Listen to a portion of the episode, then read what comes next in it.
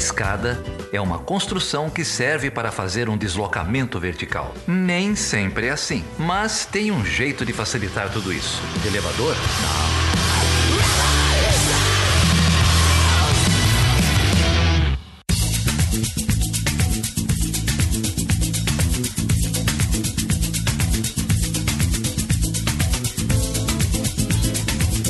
Bem-vindas e bem-vindos. Meu nome é Débora Prado. E o meu nome é Carol Pavese. E hoje nós vamos falar um pouco sobre tudo e muito sobre a Lola. Isso mesmo, nós recebemos aí a Lola Aronovitch, professora da Federal de Ceará, doutora em, em literatura em língua inglesa pela Federal de Santa Catarina e dona do blog, conhecidíssimo blog Escreva Lola Escreva. Quem não conhece, entre porque eu recomendo. Todos os posts dela lá são sensacionais e hoje ela vem conversar com a gente. Bom, agora o Chutando a Escada também faz parte do portal Deviante. Essa é uma novidade aí que nós temos. Com a proposta de ser um lugar para falar sobre ciência, cultura, diversão, por um mundo menos medíocre, o Deviante reúne escritores e escritoras, podcasters e notícias sobre o mundo da ciência, tecnologia, games e entretenimento. E nós, do Ela Chutando a Escada, chegamos com tudo aí para engrossar a bancada feminista do portal Deviante. Quem quiser saber mais, entra lá www.deviante.com.br. Jujuba, Dani, estamos aí esperando vocês aqui. Aliás, a Jujuba disse que vai chutar escadas lá no SciCast episódio 241. Obrigada, Jujuba. Obrigada, Fencas. Vocês são os lindos. Fora do Spin de Notícias, agora o Deviante também tem programas todos os dias. Como diria o Fencas, o Deviante é o Netflix dos podcasts o Felipe do Onden Podcast também elogiou esse, esse nosso episódio e ele escreveu maravilhoso episódio número 29 do Chutando a Escada. Por favor, repassem o elogio às meninas. Foi repassado, hein, Felipe? A gente tá esperando aí naquela caixa de chocolate. E digo mais, ela chutando a escada deveria virar spin-off. Obrigada! É, aliás, o último episódio de O Nome Disso é Islã, o Puncha citou, citou Chutando a Escada. Também muito obrigada, Puncha. E sobre o último episódio que os meninos gravaram sobre Amazonas, o William Saito escreveu: Muito esclarecedor, excelente. Concordo que nós brasileiros, e aí a gente adicione brasileiras, devemos ter um olhar mais regional para o Amazonas sempre está nos meus planos de viagem, mas nas vezes que fui atrás sempre achava caro. Ou seja, ainda um destino com os olhos voltados para o turista estrangeiro. Eu concordo também, porque nas minhas últimas férias fui olhar e estava carésimo. É, bom, é, queria mandar, né? A gente queria mandar um abraço especial aí para Carla Gomes, que teve uma dissertação chamada As Tecnologias Reprodutivas e o Discurso do Capitalismo na Cultura Contemporânea, uma reflexão psicanalítica sobre a prática média médica. Foi muito interessante e isso volta lá no nosso primeiro podcast, né, Débora? É, e o link a gente está colocando aqui no nosso post. É, além disso, a Carla é muito ativa no grupo do Telegram Chutando a Escada. Sim, a gente tem altos bate-papos aí com ela. e ela participou do Vira Casacas, no número 49, chamado Psicanálise e Patriarcado Capital. Vale a pena conferir. Esse foi um episódio super bacana e o link a gente também tá postando aqui. Bom, e também muitos perguntaram sobre a trilha desse nosso último episódio aí sobre Amazonas.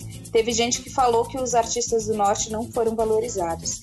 Para fazer é, justiça ao menino Dimitri, que é o editor desse podcast, trabalhado a mente de graça é, né, na edição desses, desses episódios todos, ele pediu para avisar que todas as músicas do último episódio são de bandas de Manaus. É, e a lista completa com essas músicas estão sempre no post. Então, quando vocês quiserem saber as músicas, é só olhar no post e lá no chutandoescada.com.br vocês vão encontrar todas essas as músicas de todos os episódios. Inclusive, o Chutando Escada também está no Deezer. É, e se você já usa a plataforma, agora ficou mais fácil do que nunca ouvir todos os nossos episódios. É, aliás, voltando a mídias mais clássicas, avaliaram a nossa página no Face o Caio Luiz, o Yuri Tadaima, o Matheus Ferreira, a Luzia Costa, Tainá Cabral, a minha mãe e meu pai também. É isso aí, a família. Aliás, se a, se a, minha família escutar esse podcast nosso com a Lola, eu tô lascada, né? Porque vocês vão descobrir por que mais pra frente. A gente ama eles, eu também critiquei. É, beijo, mas... pai, beijo, mãe. A, a, gente vai, a gente vai depois se redimir nos próximos, né, Carol? É, no Natal a gente a gente contribui melhor com a ceia. Ai, ai. Bom, é isso. Uma coisa importante também que eu queria aproveitar aqui para divulgar o nosso espaço é a atividade do grupo Mulheres. O grupo Mulheres é, vai, vai desenvolver, vai implementar um curso de extensão Gênero e Resistências no Sul Global, lá na Federal do ABC. As inscrições são gratuitas, então não perca a oportunidade, viu, pessoal? O link está no post deste episódio. A Cristina Zanella e a Lara Celes estarão lá neste curso e as duas já estiveram aqui no Chutando a Escada. Além delas, também estarão lá a Rosane Borges, a Dina Alves, Sibeli Cheron, Natália Félix e Alessandra Teixeira. Grande abraço abraço para todo mundo aí. Tenho certeza que esse curso vai ser um sucesso. Sensacional. Ai, eu tô louca para participar. Pois é. Pena que não, não vai rolar, mas quem tiver oportunidade, tem um time de mulheres formidáveis aí encabeçando essa discussão. Mesmo. Vai ser show. E vamos compartilhar aí também nas mídias sociais aí para divulgar cada vez mais o curso de extensão. Bom, contatos, dúvidas, reclamações, elogios, de preferência elogios, pessoal. Entrem e vocês têm várias plataformas aí. Eu já, já tenho me atualizado, porque até pouco tempo eu não sabia nem o que, que era Telegram, agora eu já tenho um. Bom, é perguntas arroba chutandoaescada.com.br se vocês quiserem mandar um e-mail. No Twitter é o arroba Chutando a Escada, no Facebook é Chutando a Escada, no site do Chutando a Escada também nós temos www.chutandoaescada.com.br e se você quiser entrar lá no nosso grupo para conversar aí ao longo da semana e, e, tirar um sarro aí com aquela confusão do Felipe, do Felipe, entre no Telegram t.me barra Chutando a Escada. É isso aí. Agora você escuta os versos de Vitória, de 16 anos. Os versos representam milhares de mulheres e foi originalmente publicado no blog Escreva Lola Escreva. A interpretação é de Karen Vol, conhecida na podosfera como doutora método, feminista e co-host do podcast Spoilers. Me disseram que eu deveria respeitá-lo desde a minha mais tenra infância, que não poderia questioná-lo, pois ele não precisava controlar sua ânsia. Me disseram que eu, mulher, era sempre menos, castrada, acuada, perseguida, quebrada. Me disseram que suas carícias eram bem-vindas e que as flores mandadas eram lindas. Me disseram que eu não deveria lutar, que eu me deixasse por suas mãos sufocar, pois era o meu dever aguentar e afundar, e senti-lo obrigada e chorar. Me disseram que a culpa era minha, que eu andar pela rua nada tinha. Eu merecia, afinal havia saído da linha. Me disseram que eu morri. Que pena, tão bonita. Mas vocês me mataram, todos vocês. Meu choro não é nada além de carnaval. É lágrima de samba na ponta dos pés. A multidão avança como um vendaval. Me joga na avenida que eu não sei qual é. Pirata e super-homem tentam o calor. Um peixe amarelo beija minha mão. As asas de um anjo soltas pelo chão. Na chuva de confetes deixo a minha dor. Na avenida deixei lá. A pele preta e a minha voz. Na avenida deixei lá. A minha fala, a minha opinião. A minha casa, a minha solidão. Joguei do alto do terceiro andar. Quebrei a cara e me livrei do resto dessa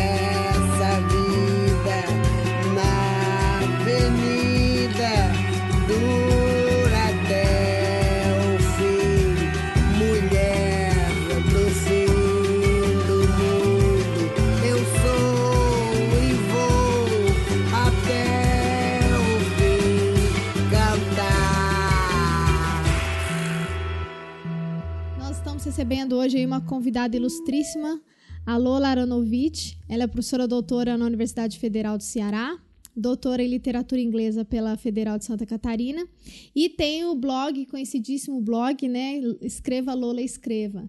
Tudo bem? Como é que você está, Lola? Tudo bem, gente. É uma honra estar aqui nesse podcast. É podcast que vocês chamam? Isso, Porque eu, eu acho que é o terceiro que eu participo na vida, então perdoem assim a inexperiência, tá? É um prazer enorme para a gente estar tá te recebendo aqui. A gente tem várias perguntas sobre o seu trabalho, né? Você tem sido uma fonte de, de inspiração e seu blog tem sido uma fonte de revolta, principalmente na parte dos comentários. né? Quando a gente lê, assim, é de virar o estômago, os comentários você recebe. E a gente queria é, discutir um pouco com você como é ser uma feminista no Brasil e como é atuar nessa agenda, né? Não só ser feminista, mas é, ser uma pessoa, uma figura pública nessa, nessa agenda, né? Bom, é, eu queria, acho que, para a gente fazer uma retomada aí e pensar um pouquinho no ano que passou. É, esse é o nosso primeiro podcast, né, Carol? Agora de 2018. Uhum. E no final do ano, né, a gente, a imprensa repercutiu aí o fato da palavra feminismo ter sido eleita a palavra do ano em 2017 pelo dicionário norte-americano Merriam-Webster. E aí alguns acontecimentos aí que foram marcantes motivaram a, a busca mesmo no diretório de pesquisa sobre essa palavra, né? E aí o que, me uhum. o que eu anotei aqui, que a gente pode pontuar de acontecimentos que estão relacionados à, à, discussão sobre feminismo, foram as campanhas contra o assédio, né? Como por exemplo o Me Too, a Marcha das Mulheres nos Estados Unidos. Você tem um, um um comentário sobre isso também no teu blog, Lola. As uhum. denúncias, né, que aconteceram no final do ano em Hollywood e que até agora continuam repercutindo aí no, no cenário é, internacional. É, e aí eu, eu, também anotei aquela série Handsmaid, Handsmaid Tale, que é uma série incrível, uhum. que eu não assisti ainda. Não sei se você conseguiu assistir. Ah. Como não assistiu, é ótima, vale muito a pena. Você leu o livro da, da Margaret Atwood? Conheço o livro, mas eu ainda não assisti a série. Nossa, incrível, né? Incrível. Tem que assistir, porque já vem a segunda temporada, não é? Logo, logo já, já tem a segunda temporada. Sim, foi uma série super premiada, né? Aham, merecidamente. Muito boa mesmo. Bom, e aí, em face a todos esses acontecimentos, acho que só colocou em, em evidência é, problemas recorrentes e que a gente tem enfrentado há muitas e muitas décadas, né? Uhum. é, e que parecem ser difíceis de, de serem quebrados. E Lola, fala um pouco é. aí pra gente seu trabalho dentro dessa, dessa agenda. Porque você veio é. da literatura, né? Hum, eu, eu sou formada em pedagogia, na verdade. Uhum. Né? E como eu já sou mais velhinha, eu tenho 50 anos já, é, então, pessoas assim dessa idade que estão na universidade agora, que entraram faz pouco tempo, porque eu entrei faz oito anos só na universidade. Então você tem uma vida pregressa, assim, né? De, de outras coisas que você fazia antes. Então, durante muitos anos, eu fui redatora publicitária também Ai. em São Paulo, quando eu morava em São Paulo. Eu cheguei a fazer faculdade de propaganda, né? É, quando eu era jovem, só que eu não concluí. E, e aí eu comecei a dar aula de inglês, né? Que é, né, eu falo inglês desde muito cedo e, é, e aí eu né? No começo eu pensei que ia ser um bico da aula de inglês. Aí rapidamente você vê que ser professora nunca é um bico, exige muita dedicação, muito trabalho. Então eu comecei a me especializar nisso, né? Então aí eu voltei à faculdade, eu fiz especialização é, em inglês, depois eu fiz é, o mestrado e o doutorado, né? Que eu amei na, na UFSC. E quando eu terminei, né, que nem faz tanto tempo, né, faz oito anos que eu tô aqui na UFC, é, aí eu prestei o concurso, foi o único concurso que eu, que eu fiz, né, e, e eu tive a sorte de passar e tô aqui em Fortaleza, e daqui do Nordeste eu não quero sair mais. Então, é, e assim, o, o, blog tem 10 anos, né? Então o, meu, o blog tem mais tempo do que, do que eu, como professora universitária, na verdade. É, eu comecei o blog quando eu estava fazendo doutorado sanduíche em Detroit, né, em Michigan, nos Estados Unidos, é que eu passei um ano lá entre 2007 e 2008. E é, eu já colaborava com outros blogs. Eu tinha sido é, não exatamente crítica de cinema, né? Porque eu chamava de cronista, eu me chamava de cronista de cinema. E então eu já colaborava com outros blogs, é, sites, essas coisas, mas é, não era o meu público, sabe? Então eu sentia realmente a necessidade de ter o meu próprio blog. E o blog não nasceu necessariamente para ser um blog feminista. É um, eu, eu considero até hoje um blog pessoal, né? Porque tem o meu nome no meio e tal. É, é só que, como eu sempre fui feminista, é, todas as postagens, né? Quer dizer, sempre tem um viés feminista. Eu acho que as minhas críticas de cinema também já tinham um viés feminista. Então, é, foi se tornando cada vez mais feminista. E também o meu feminismo foi, não sei como dizer, ficando mais sério, mais acadêmico, mais profissional, né? Antes eu. É, quer dizer, o feminismo certamente fazia parte da minha vida desde os oito anos de idade, digamos. Mas é, não era uma coisa que eu pensava tanto, não lia tanto, tanto que tanto é, o meu mestrado quanto o meu doutorado não foram nessa linha de pesquisa, né, de gênero nem feminismo, foram é, sobre outras coisas. E agora é que eu estou sentindo a necessidade de, de fazer uma, um, um pós-doutorado e realmente me especializar mais em gênero. Mas isso é super interessante da sua trajetória, isso que você falou agora, que você, assim, você sempre foi feminista, né, desde criança, uhum. mas que agora você se identifica mais ou tem consciência disso, né? É, é não, eu sempre eu... tive consciência, né? É, isso tem, eu já ouvi feminista é, que não gosta que eu falo que eu sou feminista desde os oito anos, porque acha que eu tô, sei lá, me exibindo, ou sendo arrogante e tal. Mas eu não acho que nada disso. Eu acho que realmente isso não me faz uma feminista melhor ou pior do que qualquer outra, né? É só uhum. que realmente a minha experiência de vida foi, foi peculiar nesse sentido, né? E, e eu me sinto uma privilegiada, porque eu vim de pais é, bem liberais, né? Progressistas, de esquerda tal que é, eu sentia essa liberdade dentro de casa e eu acho que era uma casa bastante feminista. E hum, eles me incentivavam muito a escrever e, e né, eu recebia muito apoio deles. Então, é, eu acho que de vez em quando também chegava em casa a revista americana Miss, né? A, uhum. a, famosa, né? Que já tem mais de 40 anos, a primeira revista feminista do, do mundo, digamos.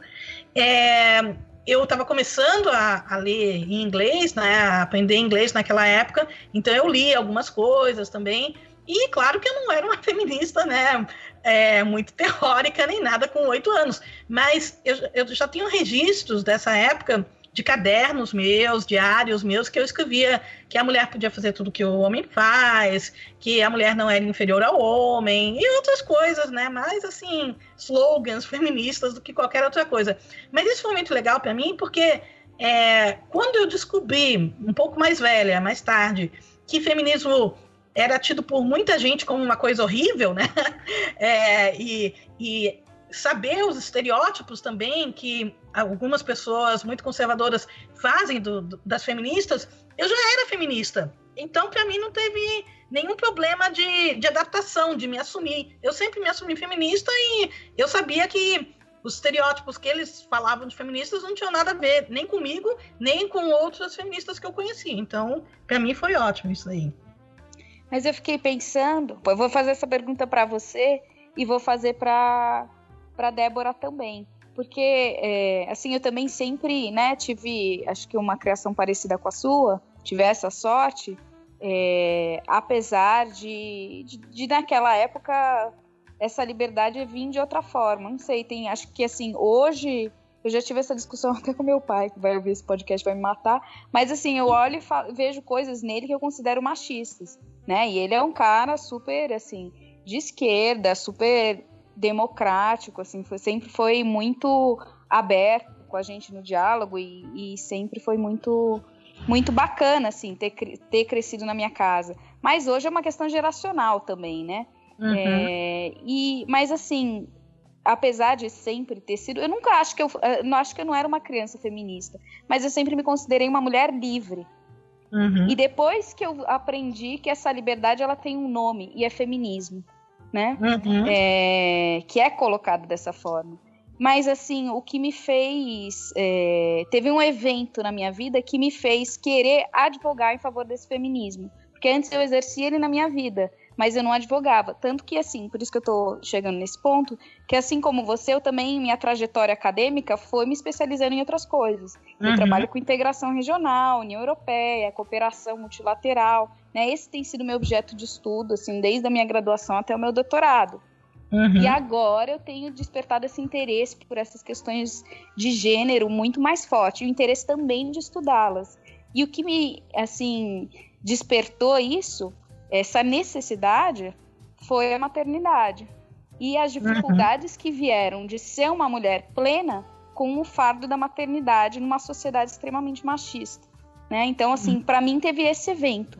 Eu queria te perguntar se teve algum evento ou algum marco na sua vida que te fez querer levantar essa voz. E queria perguntar a mesma coisa para Débora também. Que tal? Eu falo você primeiro, Débora. Ah, só, deixa eu só comentar é, que isso é incrível, né? Isso da maternidade. Eu, eu recebo muito e-mail, muito comentários de leitoras que tiveram essa mesma experiência, sabe? Que também se descobriram feministas ou é, se aprofundaram mais no feminismo depois de serem mães, principalmente mães de meninas. Isso eu ouço muito. Então, é, sobre a minha história, né? Eu já até comento isso com os alunos, com as minhas alunas, porque agora a gente tem um grupo de estudo sobre gênero aqui na UFO, no curso de Relações Internacionais. E é o primeiro grupo, assim, já oficializado no CNPq. A gente já debateu algumas questões na Abre também. E assim, eu, sobre a minha história, eu acho que está muito relacionada também com, com o que vocês falaram, né? No sentido de sempre ser muito questionadora, assim. Então, eu sempre questionei esse, o patriarcado, os espaços de poder, né? Eu venho de uma família é, mineira que meus pais me deram uma excelente educação, mas foi uma educação patriar machista. Então, assim, eu e a minha irmã, nós não podíamos fazer milhares de coisas que os meus irmãos podiam. Né? Desde sair para encontrar com as amigas, aí para uma festa à noite, ou as tarefas de casa a gente fazia e e, tipo, não é mais que obrigação. E os meus irmãos ganhavam dinheiro quando faziam alguma coisa. E eu ficava puta com isso. Desculpa o termo. Uhum. Então eu ficava revoltadíssima. E eu sempre questionava essa questão que você comentou dos diários, né? Eu falava, ah, por quê? Só pelo fato de ser homem, de ser menino, é... não significa que ele não pode lavar uma louça, que ele não pode fazer tal coisa.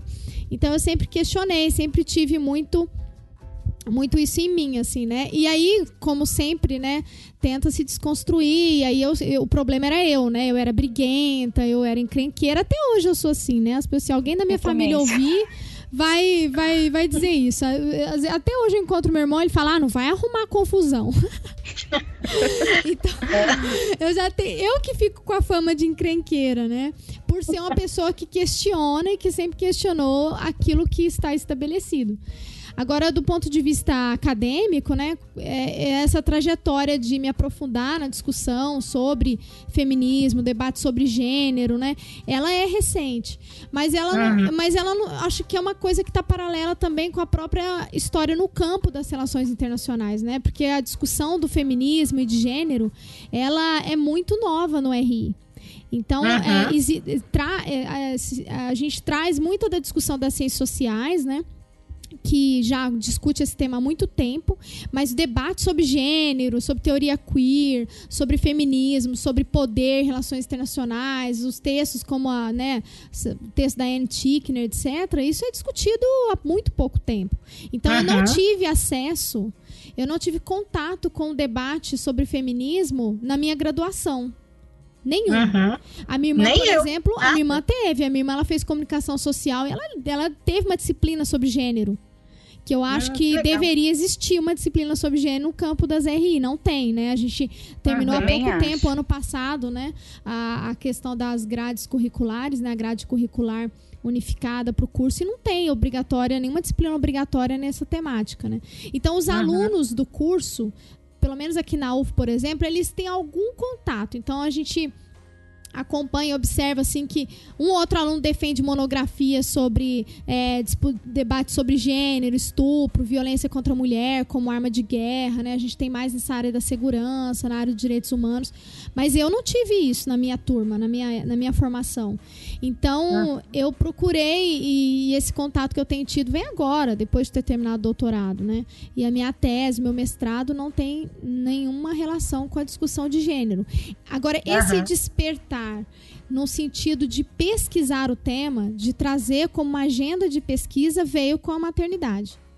Uhum. E eu não tenho filhas mulheres, eu tenho dois meninos, né? Mas não foi uhum. o fato de. Claro, eles também, porque eu, eu vou criá-los para que eles sejam diferentes. Mas é, uhum. veio principalmente com a, com a gestação. Porque eu fui buscar um parto humanizado.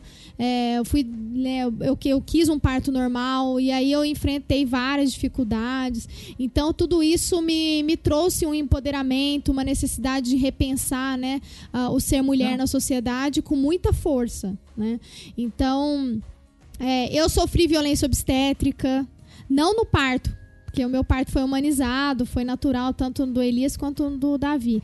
Mas é de, de, ter, de ter atendimento desrespeitoso uhum. em hospital, sabe?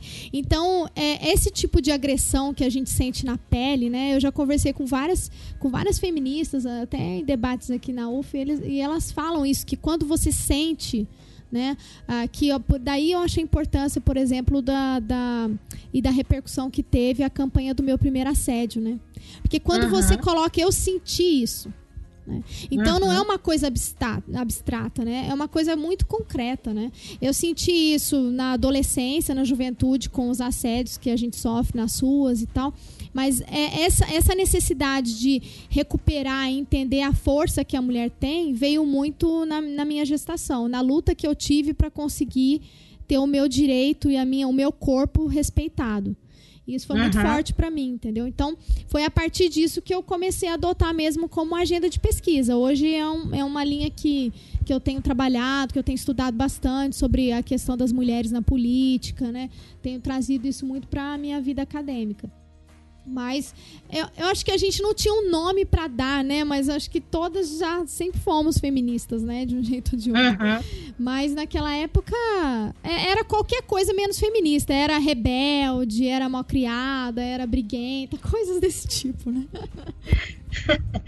É, eu, eu não tive nenhum fato assim marcante na minha vida que, que me fez virar feminista, né? Realmente, eu acho que foi o ambiente em que eu vivia, né? Que, que eu tive esse, esse privilégio de, de, de crescer. Claro que tinha situações machistas na minha casa, né? Claro, isso, isso é inevitável, eu acho, mas, mas eu sentia uma liberdade que eu via que outras pessoas não tinham, né? Por exemplo, quando eu era adolescente, eu podia levar namorado para dormir em casa, né? Coisa que é, para muitas pessoas é impensável, né? Ainda hoje.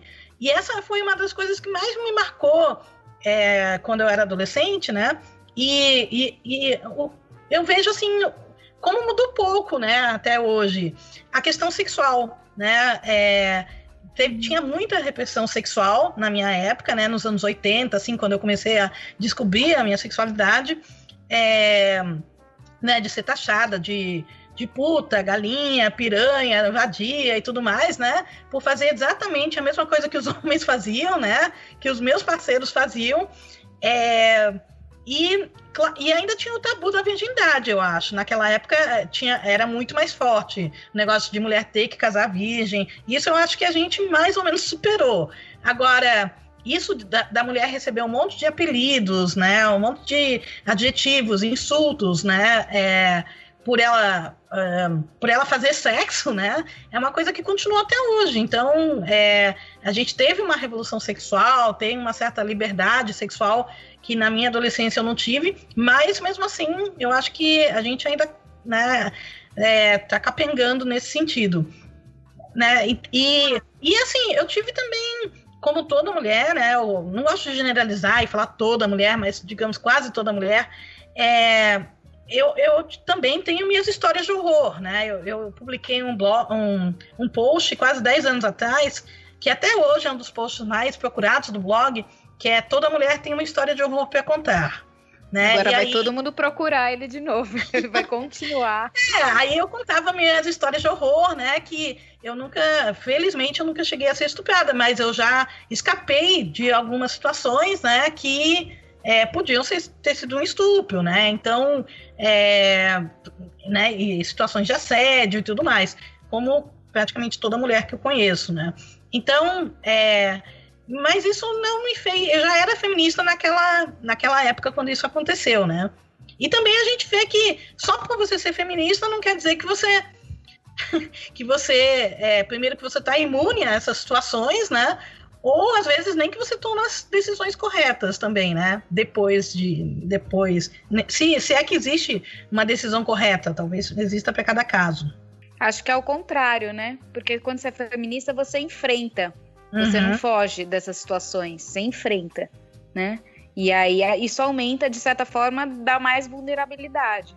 Uhum. A você ser atacada, a você ser xingada, você porque você não vai sair de um espaço porque só tem homens. Você fica né? E você fica e olha no olho, com medo, mas fica. Mas, mas olha só, uma coisa interessante que aconteceu comigo foi, depois de, de começar o blog, é, eu então, imagina, né? Eu já era feminista desde os oito anos tal. Mas aí eu tava. É, eu pegava muito ônibus, né, de Joinville para Floripa, né? Uhum. É, porque eu estudava em Floripa e morava. Então eu ficava fim de semana, né? Três dias por semana em Joinville e quatro dias por semana em Floripa. Então eu pegava muito esse ônibus. E aí é, eu já tinha blog, né? eu acho que eu já tinha blog, eu quase, mas eu já era feminista. E é, um senhor se sentou do meu lado, né? Um senhor bem mais velho do que eu, e começou a conversar comigo tal. E mesmo eu sendo feminista, eu já comecei com aquela, aqueles mecanismos de defesa, tipo, falar pro, pro cara, não, eu sou casada, sabe? E, tipo, uhum. você me respeita porque eu sou casada, não porque eu mereço respeito, né? Independente do meu estado é, marital, digamos, né? É, uhum.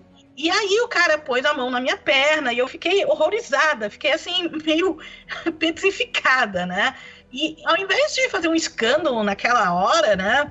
É, eu, eu ainda inventei uma desculpa para mudar de lugar, sabe? Quer dizer, eu fiquei. Depois, quando eu pensei nisso, eu fiquei tão envergonhada. Eu falei, mas pô, calma aí, né? Eu sou feminista faz tanto tempo. E é, é muito fácil para eles, não é possível, né? E aí, pouco depois, aí eu acho que. Aí sim, eu já tinha começado o blog. Aconteceu uma outra ocasião, mas num ônibus é, em Joinville mesmo, é, que um bêbado começou a, é, a falar alguma algumas coisas do meu corpo, né? E aí eu, eu já, já tinha o blog, e aí eu me senti que estava na hora de ser uma nova Lolinha, né? Então eu não aguentei calado, não. Eu falei, mas por que, que você acha que você tem o direito de falar do meu corpo, né? Assim, publicamente. É meu corpo, não tem nada a ver com você, não quero sua opinião. E o cara, bom, nem adianta discutir muito com o bêbado, né? Porque o cara ficou, não, mas eu tava te elogiando e tal. Eu falei, não quero nem saber, né? Mas foi muito legal e colocar também isso daí no blog depois, né? Eu acho que é, muita gente se inspira também, né? E dá ideias, eu acho bom isso. Se mede, mete e insulta. Vai, filho da puta!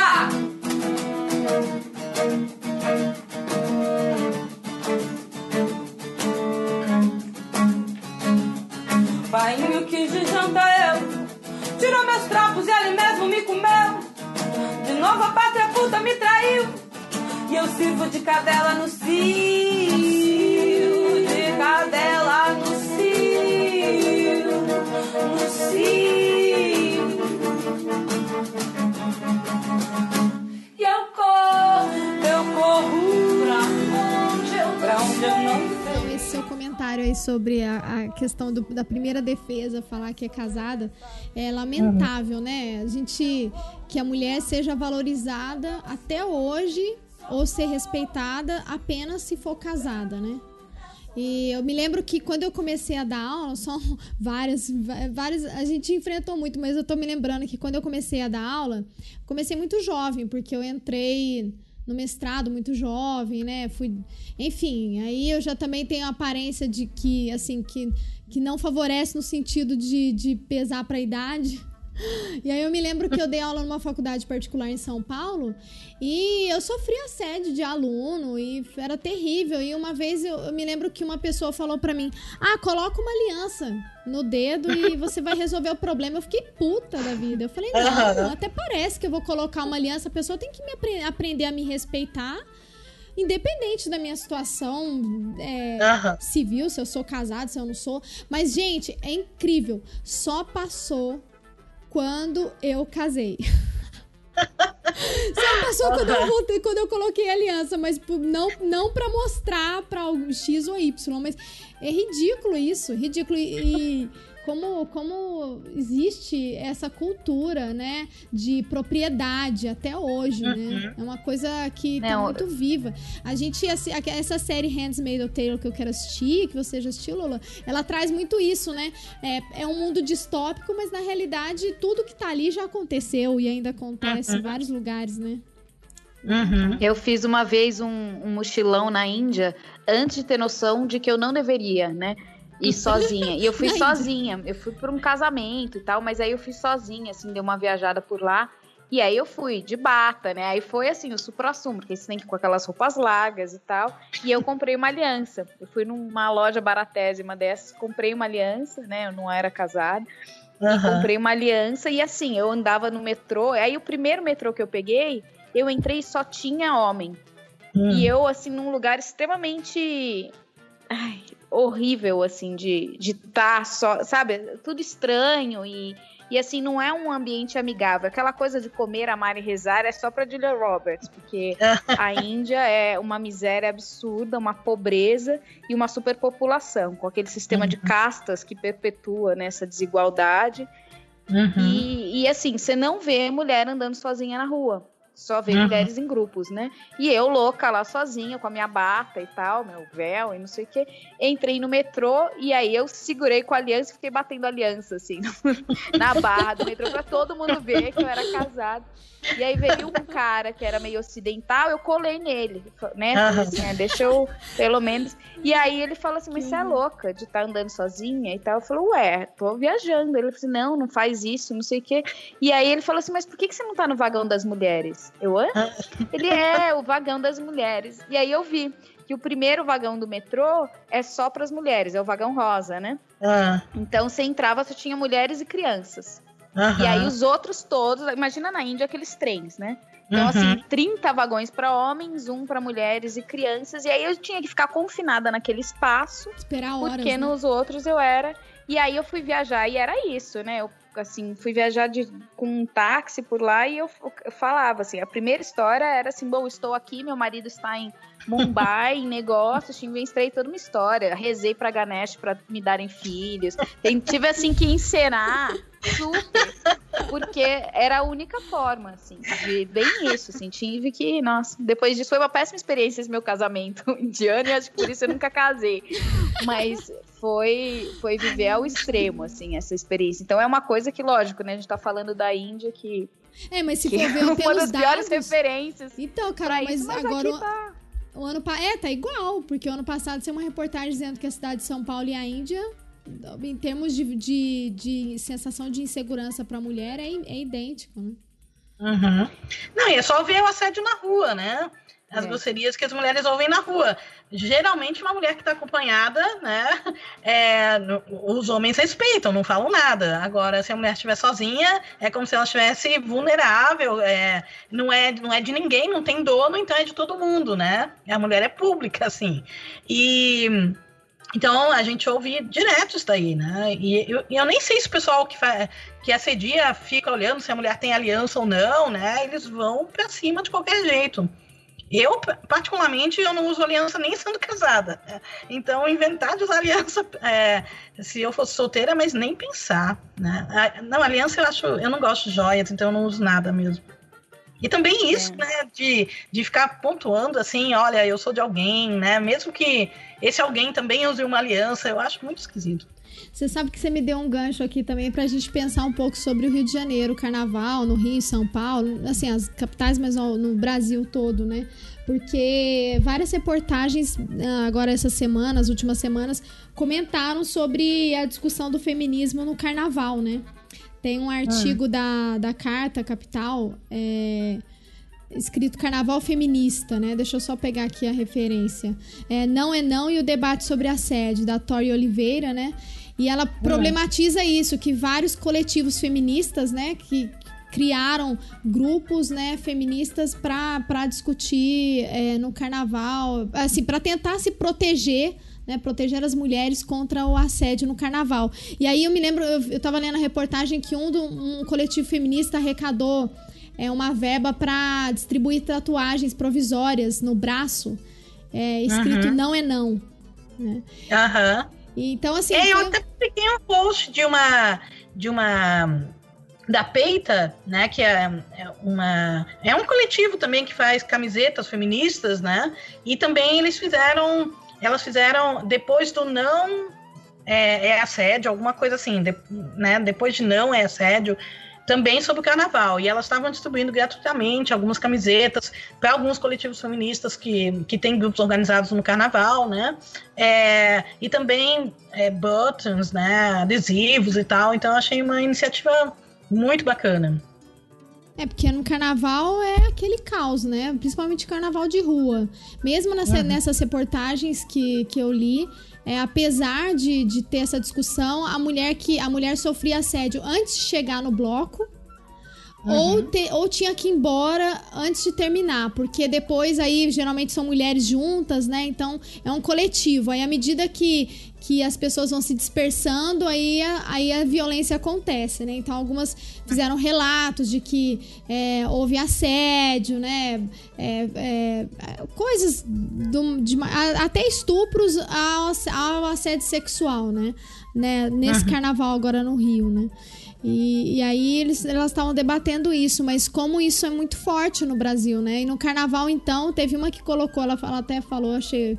Ela falou assim: ah, eu, eu, eu estava com a, minha, com a minha sobrinha de 16 anos e eu peguei um metrô já pronta para pular o carnaval no grupo LGBT, porque ela falou que gostava, gosta de sair no grupo LGBT porque ela tem a sensação de maior segurança do que, do que outros grupos de, de uhum. carnaval e tal. E aí ela disse que no trajeto todinho até lá ela sofreu assédio, né? Na frente da, uhum. da sobrinha adolescente. Que, que ela falou: Eu uhum. sabia que eu, que eu não estava errada, que o errado, que o errado eram eles, mas eu fiquei com vergonha. Né? É lamentável, né? Esse tipo de coisa. É.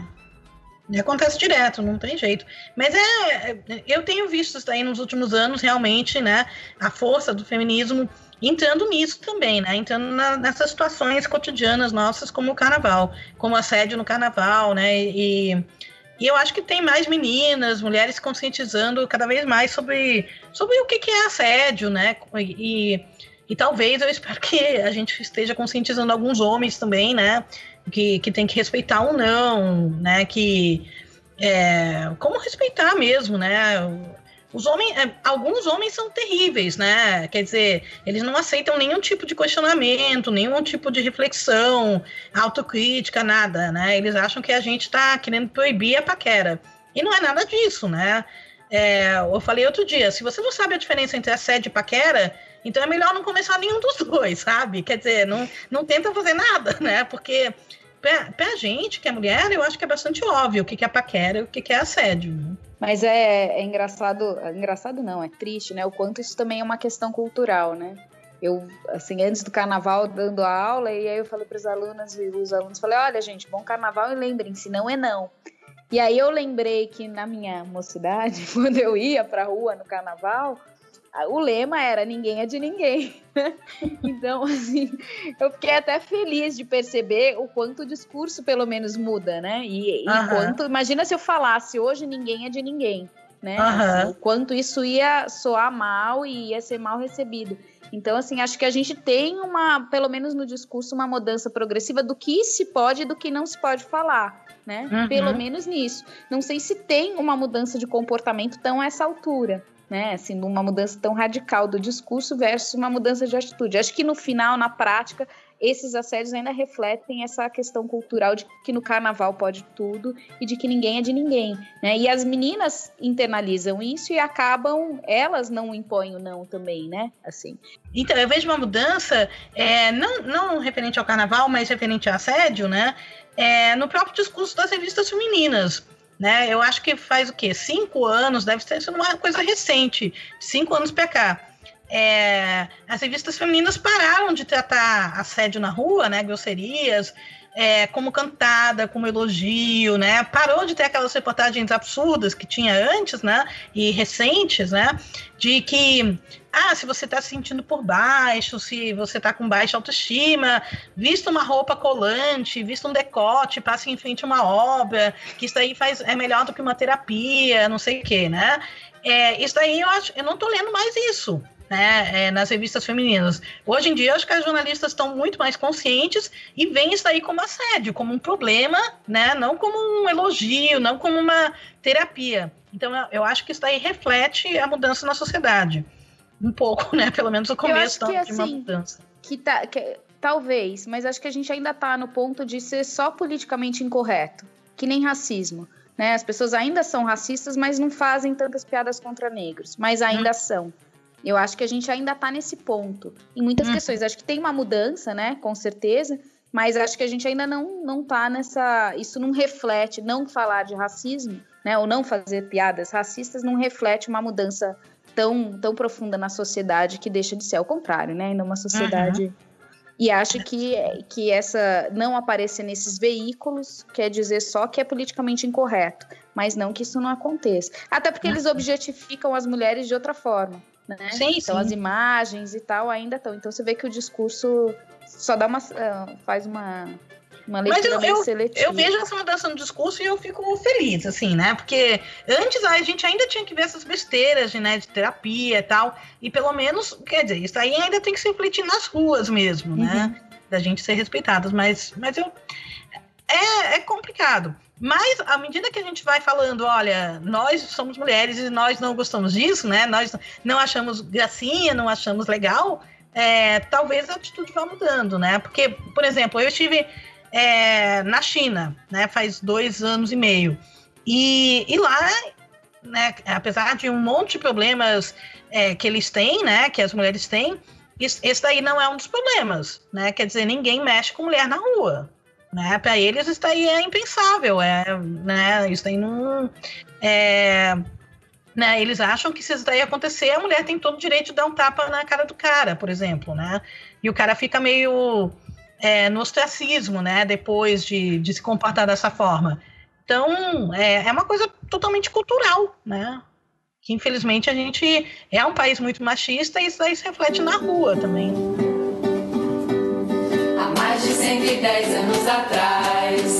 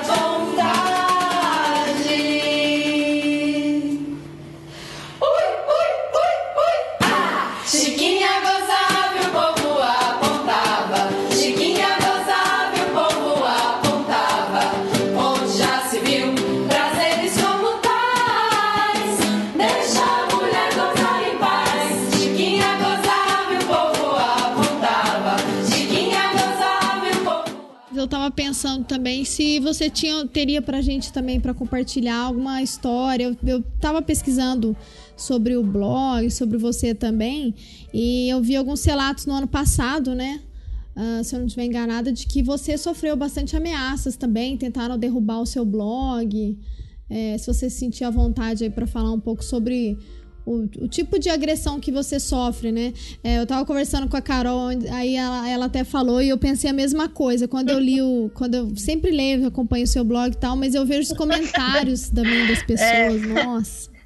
É, até a Carol falou, não vamos perguntar pra ela como é que ela aguenta. Eu vi que alguns você responde.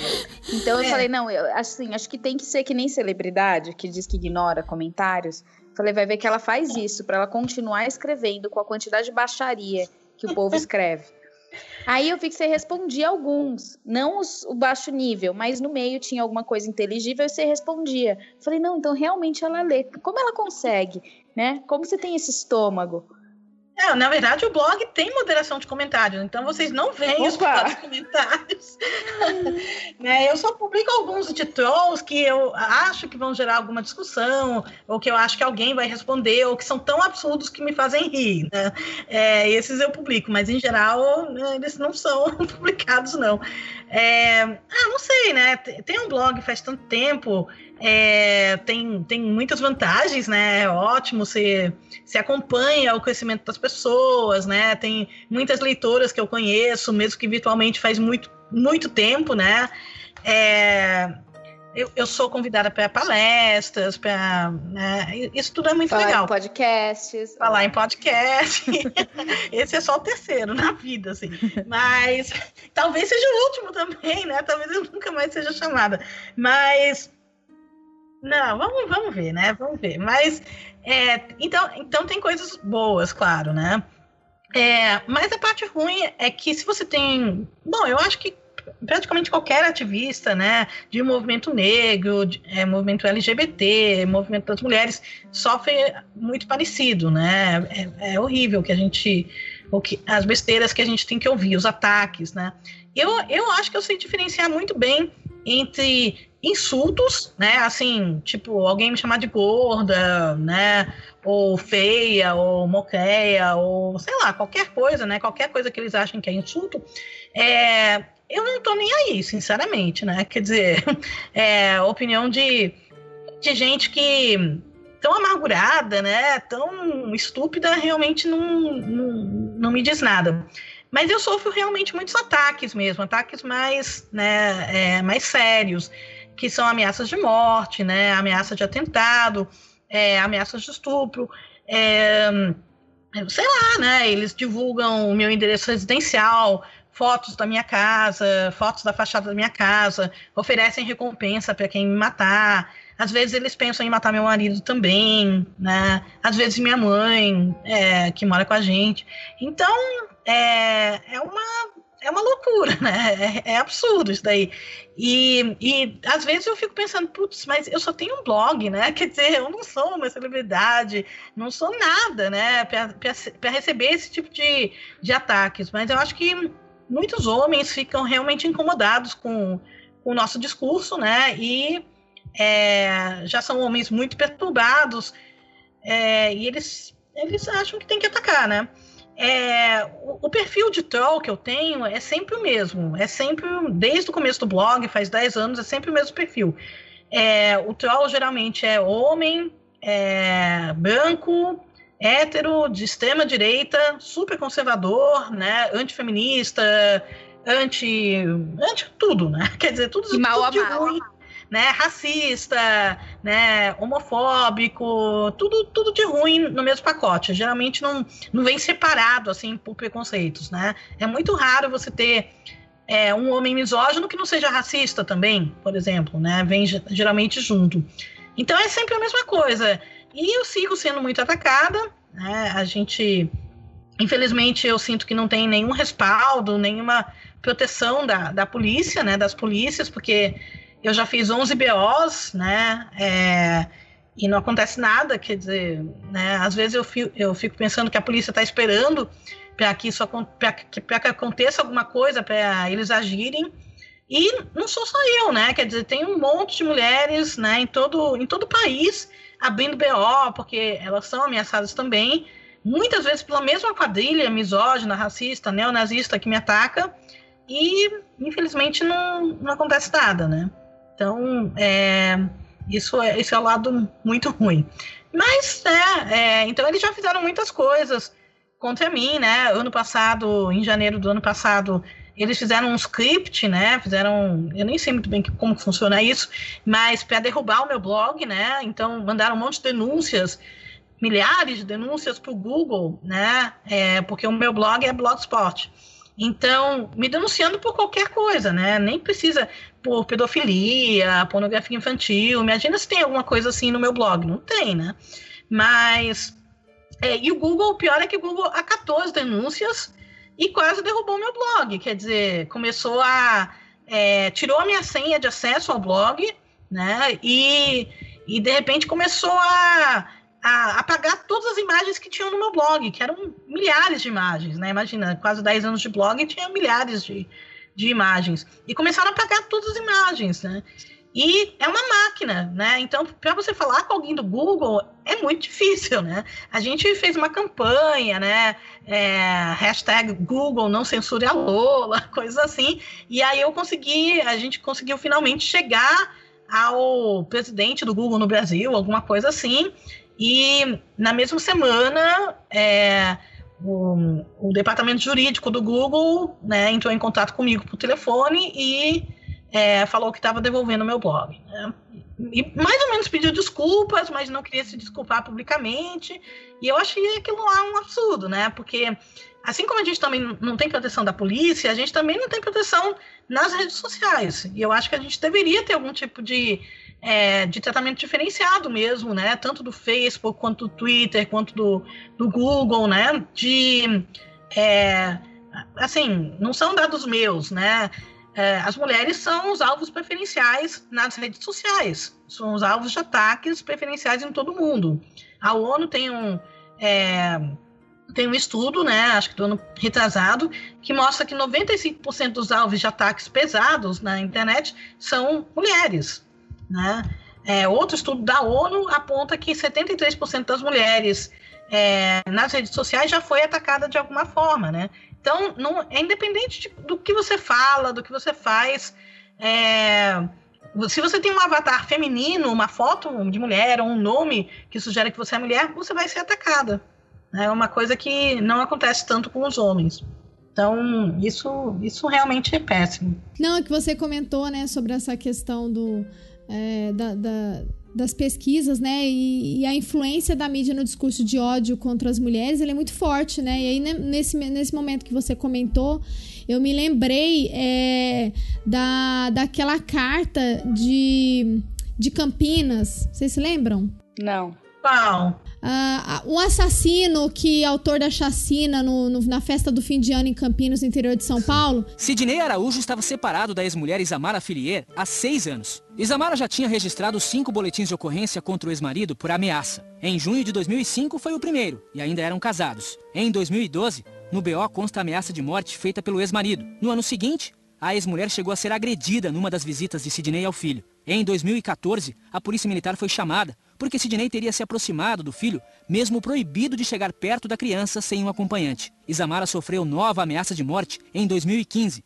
Ela foi informada sobre as medidas protetivas, mas não aceitou entrar com o pedido. Na virada do ano, a tragédia. O atirador pulou o muro da casa onde a família da ex-mulher fazia festa de Réveillon. Matou a ex-mulher, o filho de 8 anos e mais 10 pessoas. Depois se suicidou. E, e uhum. aí, na época, a, até a imprensa entrevistou aquela fundadora da ONG Think Olga, a Juliana de Faria, uhum. e ela comentou como isso era um absurdo, né? Como dar voz a esse tipo de discurso é, contribuir ainda mais para essa cultura, né? Para a cultura de violência, de feminicídio, né?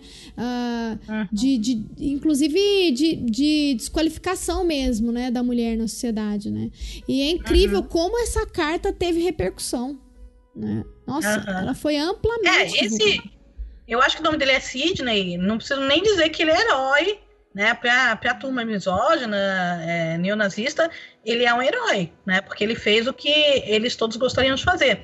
Eles realmente propagam esse discurso de ódio, de matar, matar mulheres, matar negros, é, matar LGBT. E eles sonham com, é, com um novo é, cara que vai fazer isso, né? Que vai. Tipo o Bolsonaro presidente, assim.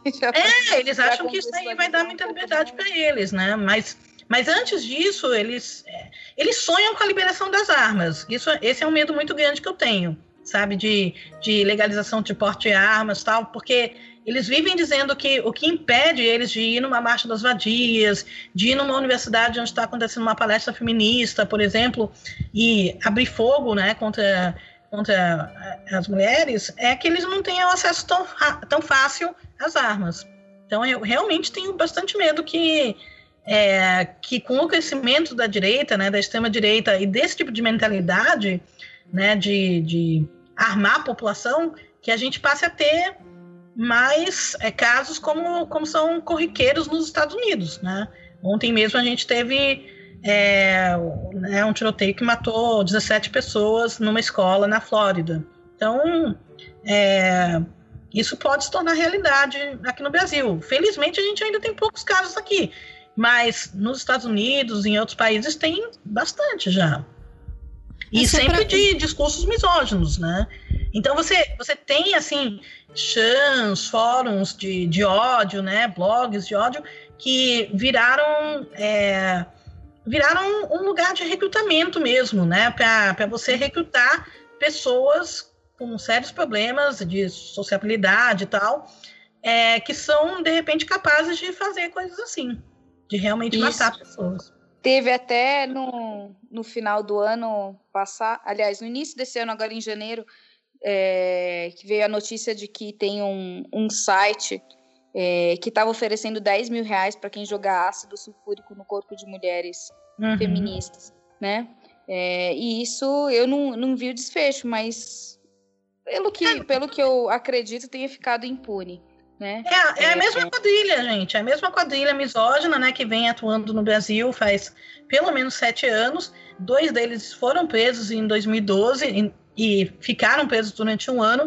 Mas um deles, assim que saiu, começou a fazer tudo de novo. E aí ele, ele é o líder da quadrilha, né? E já tem cinco anos que ele saiu da cadeia e todos os sites de ódio que são lançados é, periodicamente, né? Quer dizer, é, todo semestre tem um site de ódio novo que faz muito sucesso, quer dizer, viraliza, assim, né? Porque as coisas que eles defendem são horríveis mesmo, então muita gente espalha.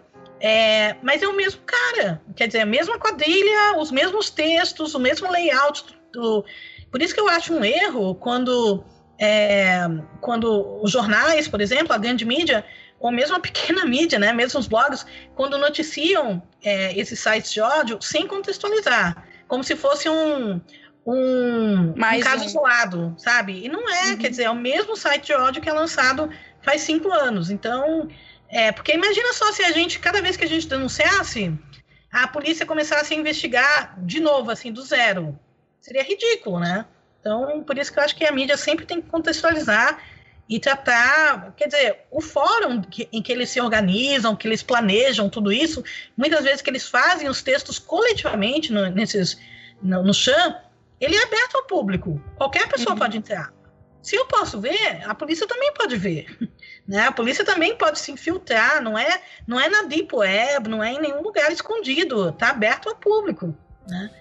O, mais, mas o mais preocupante que eu vejo é que é um caso é, nesses grupos de ódio, né? Esses especificamente é, são os casos mais extremos, mas as pesquisas mostram, né? Só para mencionar aqui, tem uma reportagem do jornal o Globo de 2016 que mostra um levantamento de um projeto que chama Comunica que Muda é, de uma iniciativa da agência nova SB aqui.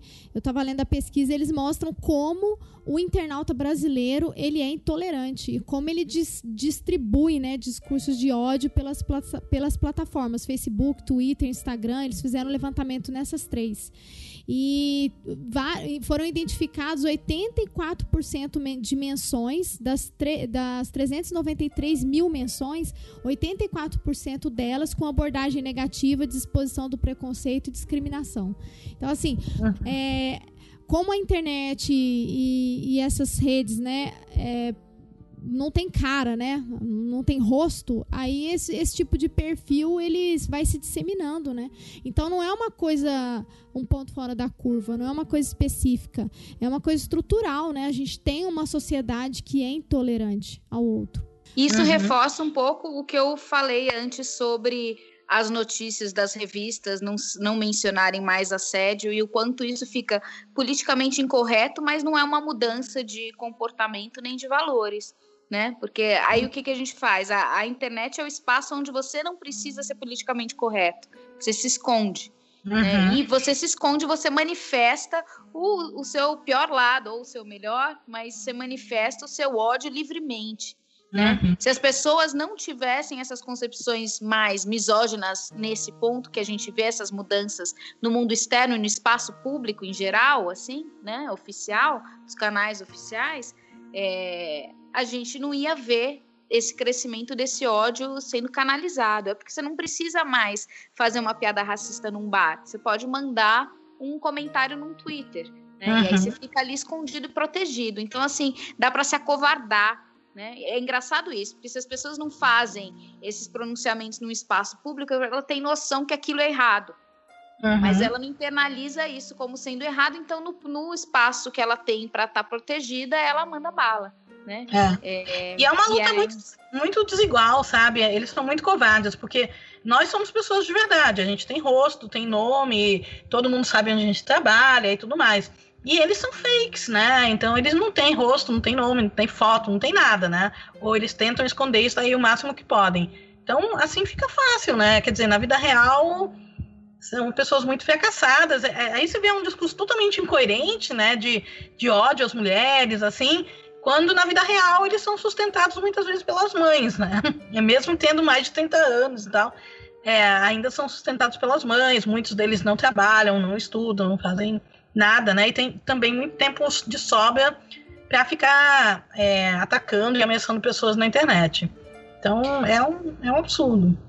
Agora, Lula, uma coisa que você mencionou e que o seu blog fica bem claro também é como você dialoga né, essa agenda feminista, você também falou é, que você é acusada, né, então, por grupos racistas, por ser é, é, por gordofóbicos e tudo mais. Queria que se você pudesse comentar para a gente um pouco como o feminismo perpassa em todas esses outros ódios e, e preconceitos. Uhum. É, eu, eu concordo muito com a definição da, da Bell Hooks, né? É, que o feminismo não pode ser mais apenas uma luta é, contra a opressão de gênero. Né? O feminismo hoje tem que ser uma luta contra todas as opressões, qualquer tipo de opressão, né?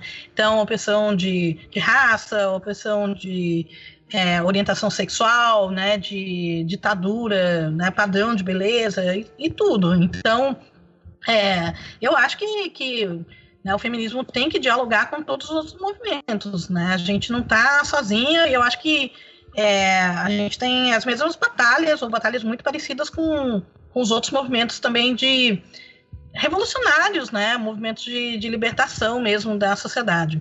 Então, é, tem que ser interseccional, não pode ter espaço no feminismo para preconceito, não pode ter transfobia no feminismo, né? É, é, tem que ser uma luta todo mundo junto mesmo. Demorou. Tirando dos olhos, sou abusada e não apoio violência contra mulher de qualquer tipo ou estereótipo. A minha regra é ir a bandeira da autoafirmação. Guerreiras, deixa espaço, eu não abro mão. Cansadas de ficar atrás, mandamos a rimar. Pegando um pesado no verso, mudamos o clima. Estamos de pé pro que der e vier. Se liga, mané, porque aqui só tem mulher. Não aceitamos essa divisão. Ouvindo que pro rap não temos vocação.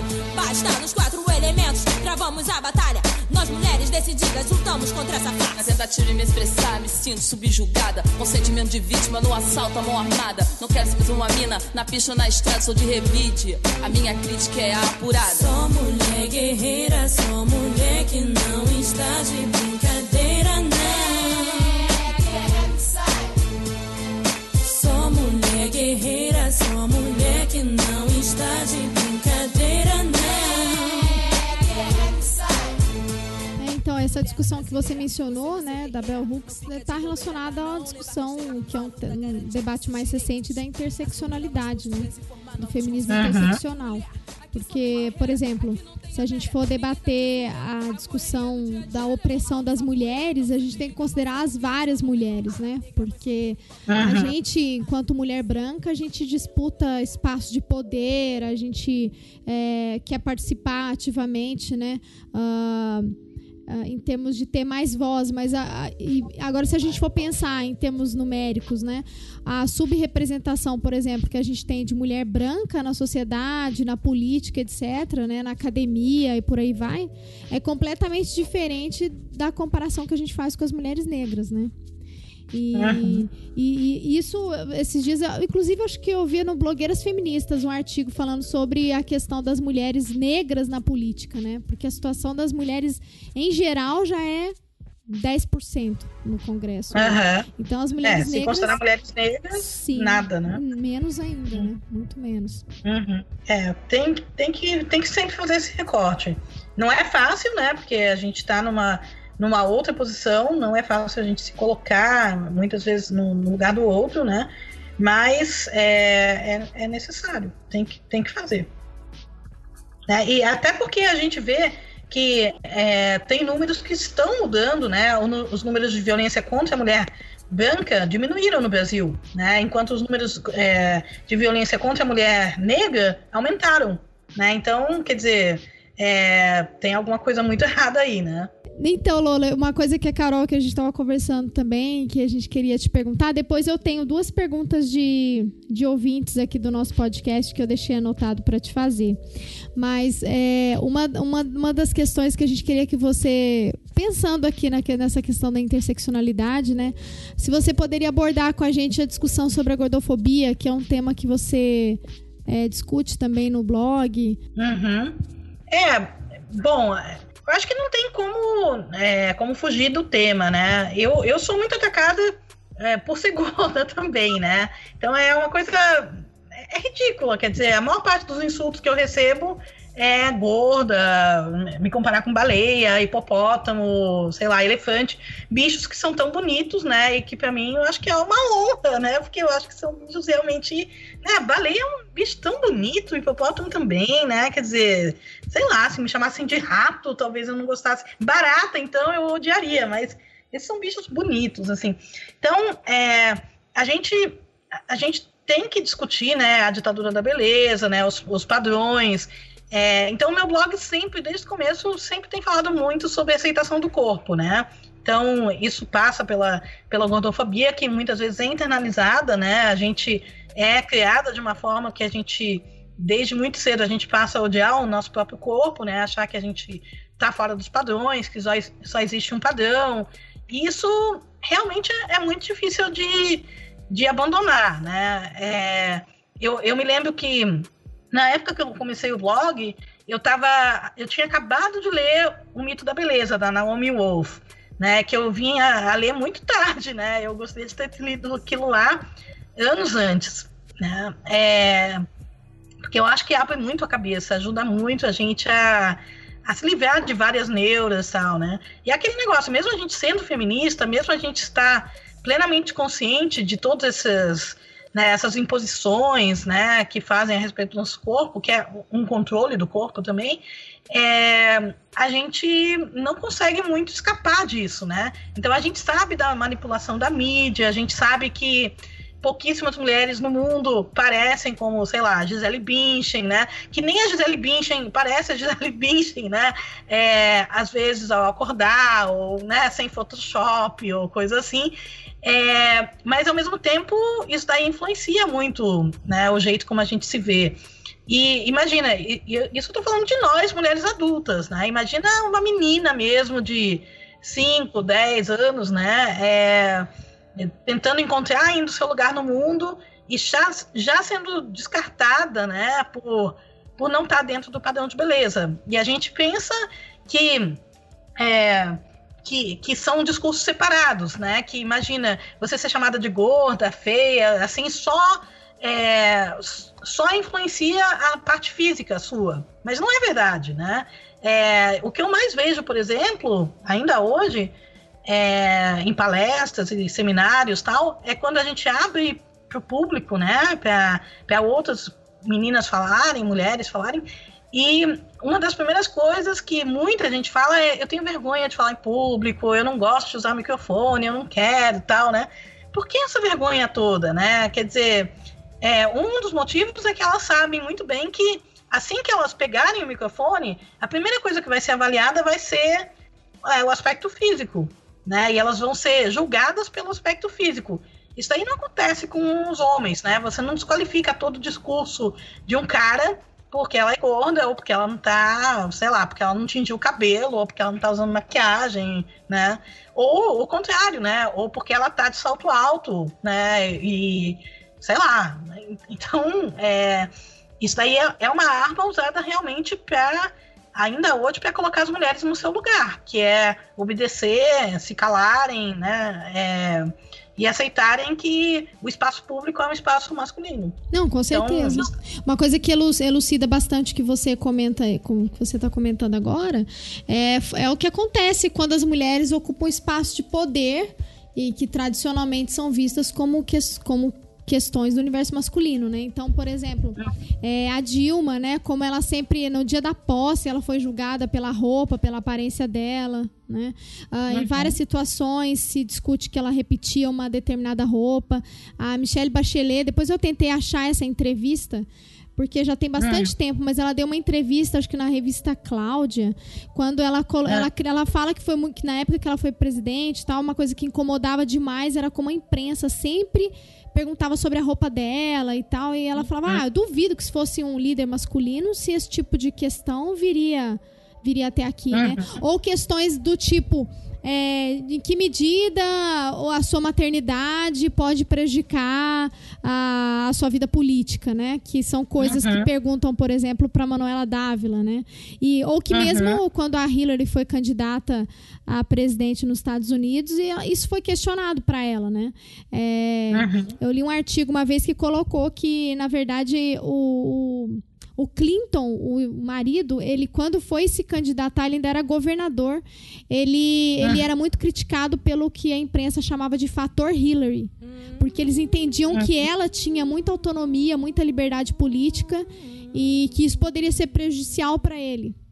Porque uhum. ela não era, né, a esposa de um, de um uhum. governador, né? Ela não era só isso, né? Ela tinha um ativismo político, ela tinha uma vida é, política uh, já naquela, naquele momento, né? Então isso. Pois é, e aí a propaganda já fez ela começar a falar de coisas maternas, né? Sim. né? Maternais, é, ela começou a dar receita de bolo. É uma coisa tão absurda, né? Sim. né? Tão. É, mas é, é, bom a gente chamar atenção para essas coisas, porque as pessoas acham que a gente exagera, uhum. né? Mas se você pensar bem que você você tem uma mulher que vai ser é, que foi, né, é, primeira dama, digamos, que já é um termo bastante machista, né, porque não existe primeiro damo nem nada, mas é, né, que, que ela ela ser julgada, quer dizer, o marido ser julgado, porque ela é uma mulher autônoma, uma mulher forte, decidida, tal, com, com o poder dela mesma, né? É, e aí ela tem que falar de, de filha e tem que falar de receita de bolo para é, se aproximar mais do, do, do que do papel que a população espera dela, é um absurdo, né? E infelizmente isso aí não aconteceu apenas assim 20 anos atrás, né? Acontece ainda hoje. Manhã tão bonita, manhã de um dia feliz que chegou. O sol no céu surgiu e em cada cor brilhou. Voltou o sonho então ao coração. Depois deste dia feliz, não sei se outro dia haverá é nossa manhã, tão bela final manhã de carnaval.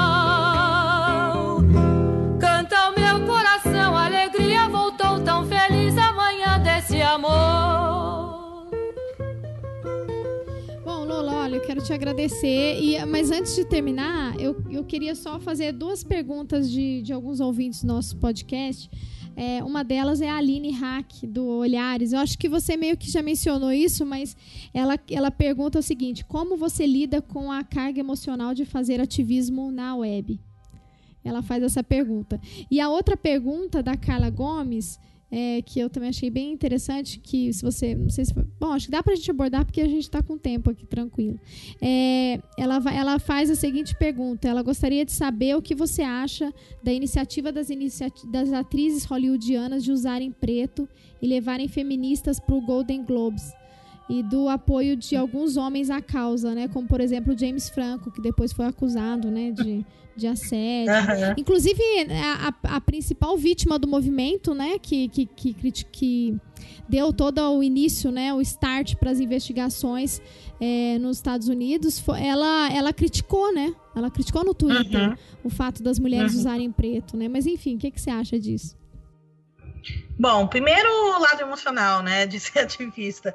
É, eu acho que eu tenho uma casca grossa, sabe? Então, é, é, no, no, fundo, eu acho que ajudou muito eu começar nisso, né? Começar a ter um blog é, depois dos. Não, depois não, com 40 anos, né? Porque já tem 10 anos. É, então, com 40 anos, ou quase 40 anos, é, né? Porque eu já não era mais uma menina. Talvez se eu, é, se eu fizesse isso com 15 anos, seria mais difícil. Certamente seria mais difícil, né? Eu tenho, eu tenho maturidade hoje, eu tenho maturidade para desprezar é, insultos, né? Para não me deixar atingir. Por... E eu acho que eu sou uma mulher muito forte, né? Eu vejo assim é, algumas pessoas assim quando quando elas recebem algumas ameaças que eu recebo assim diariamente, digamos, elas elas piram, assim, né? Elas ficam realmente homens. É, me escrevem, alguns homens me escrevem, né? É, me mandam um e-mail que começam a ser atacados e tal, e, e perguntam o que, que eu faço, e meio desesperados. E assim, o que eles estão recebendo é a pontinha, assim, do, do que eu recebo, entende? Então, é, eu tento não, não pensar muito nisso, né? Eu não perco sono à noite, eu não. Eu acho que eu tenho sorte também, tenho muito apoio da, do meu marido também, né? Que também não se deixa abalar, porque muita coisa. É, ele também é perseguido, é, é, uma coisa absurda, né? Porque ele não é um ativista nem nada, ele nem está muito presente nas redes sociais, mas por ele ser casado com uma feminista, né? As pessoas não aceitam isso, não é, vai contra o discurso, vai contra todos os estereótipos deles, né? Como assim uma, uma feminista não é lésbica? Toda feminista não é sapata, assim, né? Como essa aí é casada com um homem? Como que pode, né? E além do mais, puxa, mas não é que toda mulher gorda vai morrer sozinha, cheia de gatos e tal, né? E como que essa daí tá junto com o mesmo cara faz 27 anos? Não pode ser. Então, eles criam mil e uma teorias da conspiração, né? Já chegaram a falar que meu marido não existe, que era Photoshop, né? que as fotos que eu coloco é Photoshop, né? Agora eles convenceram que ele existe, mas. E aí começaram a atacá-lo também, né? Então é uma coisa absurda, assim. Mas, mas eu realmente tento não.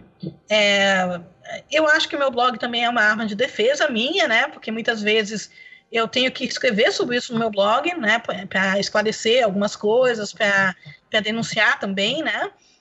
É, e eu acabo recebendo muito apoio, então, então isso é importante. Sem o apoio que eu recebo, né, das pessoas, né, é, de leitoras, leitores, advogadas, né, muita gente, é, seria, seria muito mais difícil, né, mas a gente recebe muito apoio. E é, então eu não me deixo, eu realmente não me abalo muito, né? Teve uma vez que eu chorei nesses 10 anos é, por causa do blog, e, e foi porque quando a Cadrilha Misógina fez um site falso no meu nome, né? E esse site falso era horrível, era, tinha minhas fotos, meu currículo Lattes, sabe? Tinha um monte de coisa. Meu endereço residencial e telefone residencial em todo post horrível que eles publicavam. E eles publicavam coisas que eu nunca defendi, jamais defenderia como, sei lá, é, aborto de fetos masculinos, infanticídio e castração de meninos, sabe? É, chegaram ao cúmulo de falar, esse eu tenho que rir, chegaram ao cúmulo de falar que eu realizei um aborto em sala de aula numa aluna na UFC. né? Quer dizer, e teve gente que acreditou, sabe? Quer dizer, chegaram denúncias para a ouvidoria da minha faculdade. Mas, é, então, nesse momento, não é que eu chorei por causa da criação do blog, desse site de ódio falso no meu nome. Eu chorei quando eu vi que, quando, um mês depois de, de ter sido criado, quando ele viralizou. E ele viralizou é, por causa do Olavo de Carvalho e do Roger do Traje a Rigor. Porque eles divulgaram o site de ódio falso no meu nome, mesmo sabendo que não era meu. Então, quando você tem reaças. É, então, quando você tem reaças maiores, assim, né? Com muitos seguidores que fazem isso, aí viraliza. Né? Então, é, e aí eu, eu fiquei muito mal, porque eu pensei, putz, a gente se dedica tanto ao blog, né? A gente faz. Quer dizer, é uma dedicação diária mesmo, de escrever posts todo dia, de publicar alguma coisa todo dia, né? De, de moderar comentários, de conversar com as pessoas e tal. E é, para você chegar a um patamar assim de, de número de leitoras bem razoável, é difícil, né? E aí você cria um site de ódio horrível, né? Que não tem qualquer pessoa com um pouquinho mais de inteligência saberia que não é verdade, né? É, ou poderia pesquisar de repente, né? E chegar ao meu blog de verdade, né? Já que estava no meu nome, e ver que o meu blog não fala nada disso, né? É, e ao mesmo tempo você consegue viralizar um site de ódio com tanta facilidade. Então, naquela, é, naquela, é, naquele momento, que foi no final de 2015, eu me senti mal, né? De é, da facilidade que é viralizar alguma coisa horrível, assim. E eu acho que a gente tem culpa nisso também, porque muitas vezes a gente espalha muito conteúdo de ódio, né? É, denuncia tal, e a gente deixa de compartilhar as coisas boas. Né? A gente deixa de compartilhar artigos feministas, blogs feministas, né? páginas no Facebook, né? e a gente se sente muito numa coisa negativa. Então, acho que a gente também tem que, a gente tem que né, divulgar a nós mesmas. Isso eu acho importante. Eu gosto muito daquele cientista que virou mãe, eu acho muito bom. É, aham. Blogueiras feministas, enfim, tem muita coisa boa sendo produzida, né? Então, e o outro é sobre o movimento Me Too, né? O, todo o movimento de assédio é, contra o assédio em, em, Hollywood. Eu acho, eu acho ótimo, né? Que, que tenha surgido que, com tanta força. Eu espero que ainda continue forte. Eu acho que foi um movimento que se alastrou para todo mundo, né? Não sei exatamente assim é, o quão forte está aqui no Brasil, sinceramente, né? O, eu também. É, talvez não tão forte quanto eu gostaria que estivesse, mas eu sinto uma mudança de mentalidade, sim, né? Eu sinto uma mudança de, de, de acreditar nas mulheres, né? De, uhum. de, em vez de descartar imediatamente, de chamar a mulher de vadia, mentirosa, né? É, você está inventando tudo isso, eu vejo que mudou um pouco, né? O jeito como o assédio é denunciado. Então, é, não que estão acreditando nas mulheres, não, não chegamos a esse patamar, né?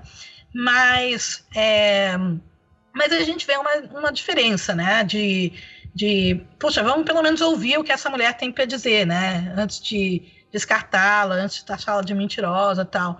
Eu, é, um caso que eu tenho no meu blog, né, é que um, no final de 2014 eu publiquei um, um, mais de um post, na verdade, né, é, de um cara que tinha assediado várias mulheres na, na internet, né?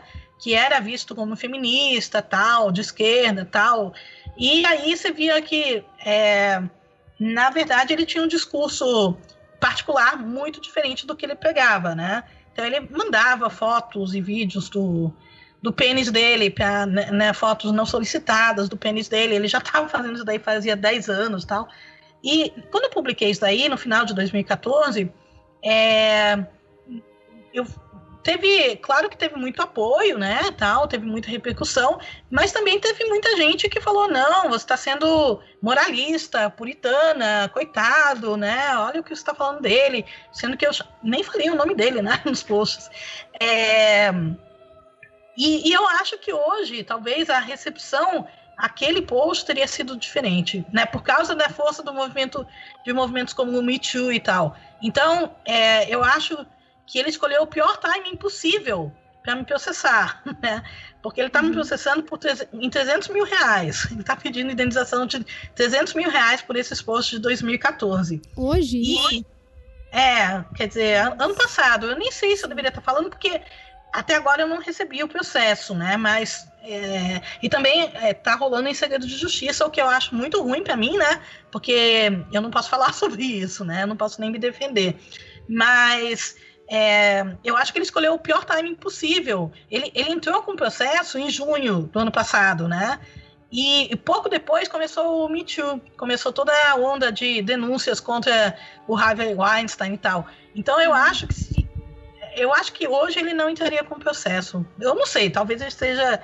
Mas por causa dessa mudança de mentalidade, sabe? É, quanto às denúncias de assédio. Talvez, né? Talvez esteja. Então eu acho ótimo, né? Essas denúncias. É... Eu, eu acho muito bom que a gente esteja politizando, né? O Oscar, o, é, o Golden Globes, todos esses eventos que eles sempre têm um, um pouco de espaço para política, né? É, assim, é, eu me lembro de muitas coisas, né? Eu assisto o Oscar todo ano, eu adoro o Oscar.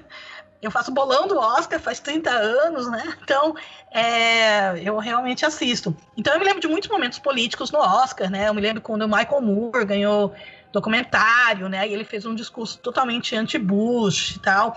É, então, o, o, discurso da Rosana Arquette, né? É, uh, faz pouco tempo com, com a a Meryl Streep aplaudindo de pé, né? E a Jennifer Lopes também, quando ela falou de desigualdade salarial também, que também deu visibilidade a um outro movimento, né? Que até então se falava muito pouco dessa diferença salarial muito grande entre é, né, estrelas e astros né, de, de Hollywood.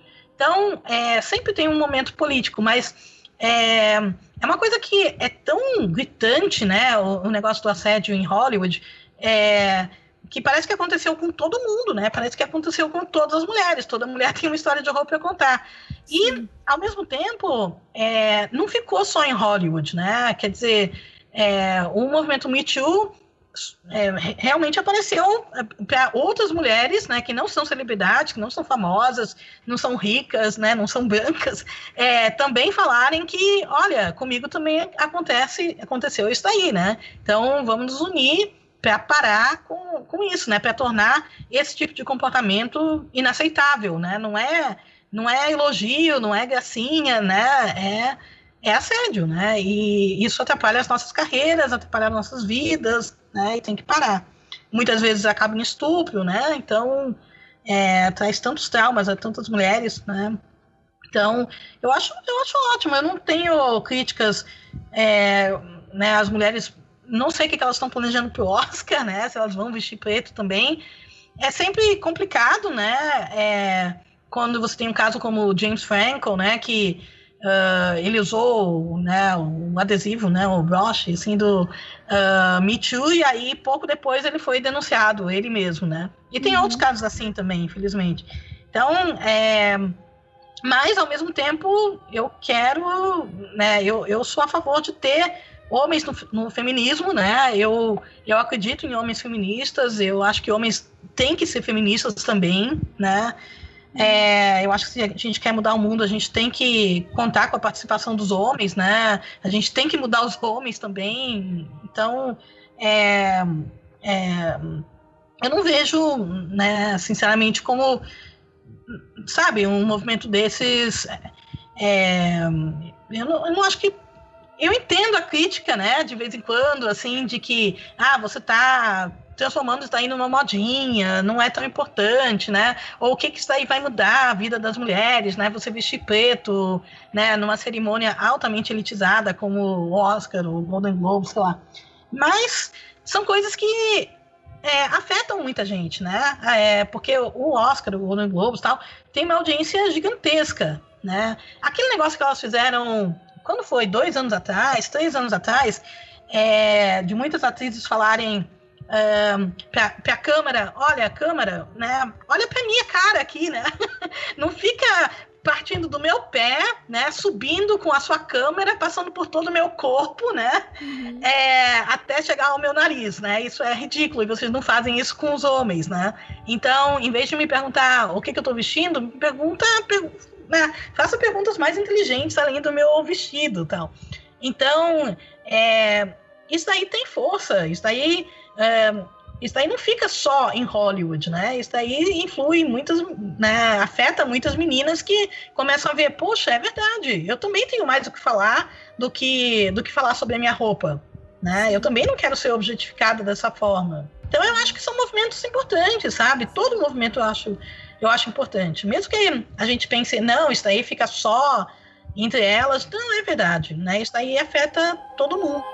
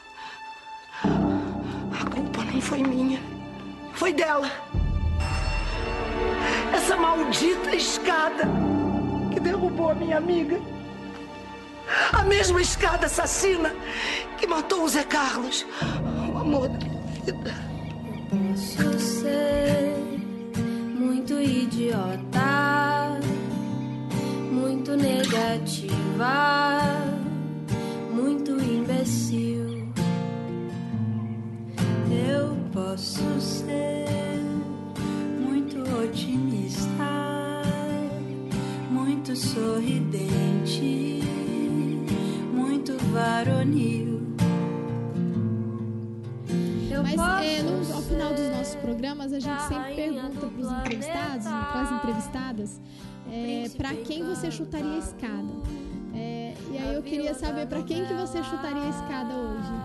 Ai, meu Deus. é, assim, é, bom, toda, todos os misóginos, né, na internet, fora da internet, né, comandados por um candidato a presidente, né, que a gente sabe muito bem quem é, e que eu não acredito que ele vai ganhar também, né, porque eu não acho que é, a maior parte do Brasil é conservadora, né, nesse, nessa medida de que 51%, 50 mais um, né, da população votaria num candidato de extrema-direita, acho que isso não vai acontecer. Mas, é, assim como o Trump, né, o simples fato de você ter é, candidatos desse tipo, é, né, pessoas, homens desse tipo, tão envolvidos com misoginia, com racismo, com homofobia e tal, se candidatarem já dá muita força para os bullies, né, pro, é, né, o pessoal já acha, puxa, se até um presidente americano, né, é, consegue falar um monte de barbaridade e ser eleito, não só ele não é punido, como ele é mais ou menos eleito, né? Porque na verdade ele não ganhou pelo voto popular. É, então imagina eu, né? Que não tenho poder nenhum, assim, na internet e tal. É, o que, que eu, tudo que eu posso falar, que, todas as mulheres que eu posso atacar, né? Para me sentir melhor. Então. Eu queria chutar a escada de, de, desses, dessas pessoas, né? E né, para que elas consigam. Mas eu não, eu não quero que elas se ferrem, na verdade, né? Eu gostaria uhum. só que elas pusessem a mão na consciência e pensassem Sim. um pouco, refletissem, né? E se tornassem pessoas melhores, assim, né? É, eu não sei se essas pessoas é, tiveram o mesmo sonho que eu quando, quando começou a internet, né? Porque quando começou a internet, não sei quanto você também, Débora, né? Mas eu pensava que ia ser uma revolução, ia ser uma, fantástico, e é fantástico, mas eu pensava no sentido de mudar o mundo, sabe? Que todo mundo ia se dar as mãos e, e agora sim a coisa ia. E a gente encontra tanta resistência, né, a esse projeto nosso que é, é lamentável mesmo. Então, é, né, mas pelo menos que a gente tenha alguma ajuda das redes sociais que combatam o ódio, né, de alguma forma mais eficaz do que, do que tem feito, porque não estão fazendo bem, né? Então, para que a gente realmente possa respirar um pouquinho e é, você não ter que ser atacada o tempo todo na, na internet sim, pelo simples fato de você ser mulher, ou negro, ou lésbica, ou feminista, ou qualquer coisa. Mas nada disso fazer você se apaixonar por mim. Ah, ah, ah.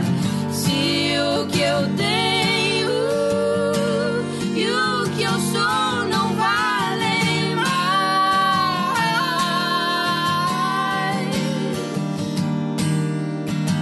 se do meu jeito